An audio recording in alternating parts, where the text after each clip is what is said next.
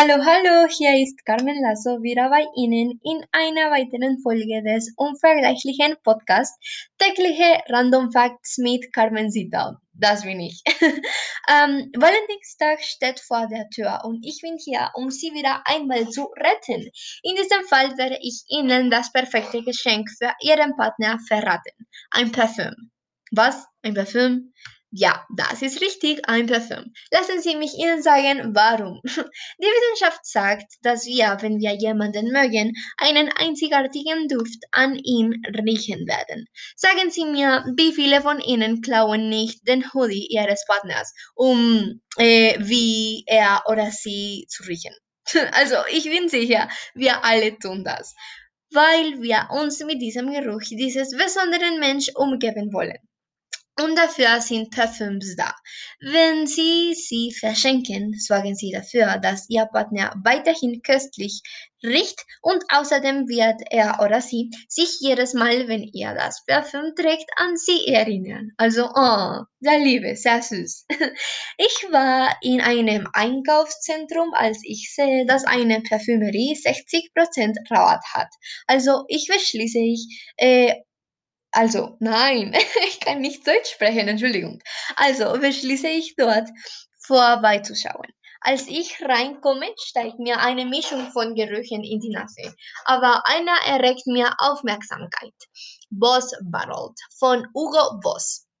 Als ich in die Nähe komme, um daran zu riechen, fängt ein Eingestellter des Ladens an, mir alle Produkte von Hugo Boss zu zeigen. Und ich war enchanted. Und ich konnte nicht äh, entscheiden, welches ich für meinen Freund kaufen sollte. Spoiler, jetzt habe ich mich entschieden. Also ich bin bereit, weiterhin äh, um, sein Hoodies weiterzustellen. Yay! Deshalb, meine lieben Freunde, empfehle ich Hugo Boss tausendmal, wenn Sie ein tolles Geschenk machen wollen.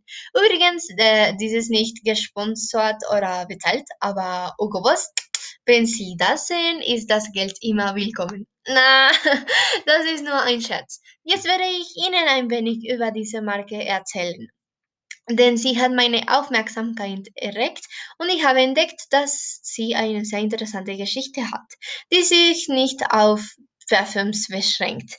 Die Geschichte von Hugo Boss beginnt im Jahr 1923, dem Jahr, in dem Jahr, in dem der Schneider Persmeister eine kleine Schneiderei in Metzingen, einer Stadt südlich von Stuttgart, gründete. Dort, so schreibt der Historiker und Journalist Jesus Hernandez in seinem Buch 100 geheime Geschichten des Zweiten Weltkriegs. Ähm, ja, zu dieser Zeit hatte ein junger Adolf Hitler bereits die Führung der Nazi-Partei übernommen und seine Rede begannen viele Leute zu überzeugen. Und die es scheint, war einer derjenigen, der er überredete, Hugo Boss. Im April 1931, als Hitler noch nicht in die Macht gekommen war, beschloss Boss, damals 46 Jahre alt, in die Nazi-Partei einzutreten. Bereits 1933, zwei Jahre nach dem Start seines Textilabenteuers und nach vielen wirtschaftlichen Kalamitäten, hatte Hugo Boss beschlossen, dass seine Zukunft darin bestehen würde. Ähm, noch im selben Jahr begannen die Verkäufe zu steigen und Hugo Boss schaltete eine Anzeige in einer Lokalzeitung, in der es heißt, SS SA und HJ-Uniformen, Arbeitskleidung, Sportbekleidung und Regenbekleidung. Jahre später, im Jahr 1931, beschloss Voss, die Herstellung von Zivilkleidung aufzugeben und sich ausschließlich die in die Herstellung von Uniformen zu widmen.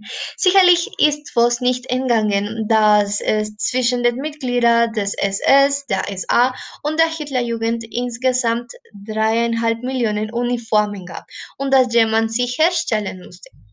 Die Aufträge erreichten Metzingen zu Hunderten, was Voss 1939 dazu veranlasste den Kauf einer Stofffabrik zu erwecken, um Kosten bei der Herstellung der Kleidungsstücke zu sparen.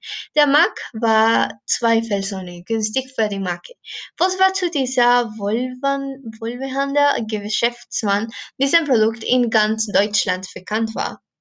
Die kleine Metzinger Werkstatt wurde so während des Zweiten Weltkriegs zum zwei wichtigsten Textilunternehmen in Deutschland, also sehr impressionant. Der Krieg bedeutete zwar einen Einstieg der Aufträge für Voss, brachte aber auch eine Reihe von Problemen sich, äh, mit sich. Die erste hatte mit dem Rückgang des Warenzustroms durch den Handel zu tun, was zu einem Mangel an Rohstoffen für die Herstellung der Anzüge führte. Ein weiteres Problem, mit dem Hugo Boss äh, konfrontiert war, war der Mangel an Arbeitskräften. Doch Hitlers Truppen kamen ihm erneut zu Hilfe.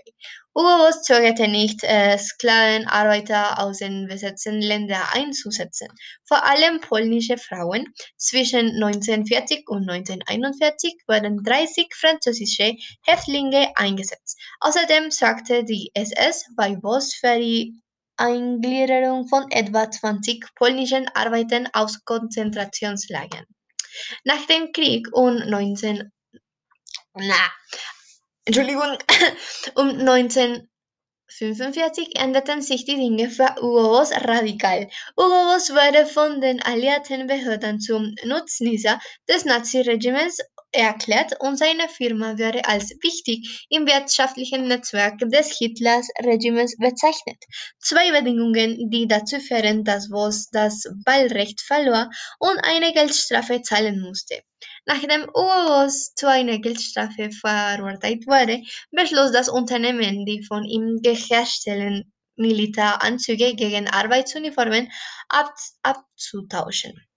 Nach dem Turnaround des Unternehmens beschlossen Hugos Nachfahren Siegfried Voss und Eugene Holly, das Unternehmen radikal zu verändern und eine neue Dimension für ihre zukünftigen Bekleidungskollektionen zu suchen.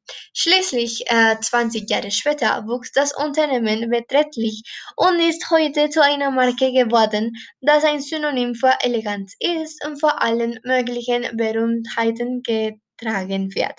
Boss begann Sport- und Kulturevents aller Art zu sponsern und schaffte es, ein dynamisches äh, Bild der Modernität zu vermitteln. Ähm, Heute ist Hugo Boss ein großes Unternehmen mit mehreren Linien und einer Vielzahl von Produkten, die von Sonnenbrillen über Möbel bis hin zu Parfüms reichen. Die Marke ist zu einem der wichtigsten Standards des europäischen Minimalismus geworden. Wow, also niemand würde eine solche Geschichte erwarten, wenn es um eine so weltbekannte Marke geht. Aber dafür bin ich ja da, um Sie zu informieren und Ihnen Random Fakten zu erzählen. Sie haben bereits meine sozialen Netzwerke, sodass ähm, mir schreiben können, um mir zu sagen, was Sie für Valentinstag tun werden und was Sie als Geschenk geben werden. Dieser Podcast ist zu Ende und wenn Sie es bis hierher geschafft haben, sende ich Ihnen einen virtuellen Kuss. Tut mir leid, wenn ich zu viel rede, aber Sie kennen mich ja. Ich liebe euch. Bye.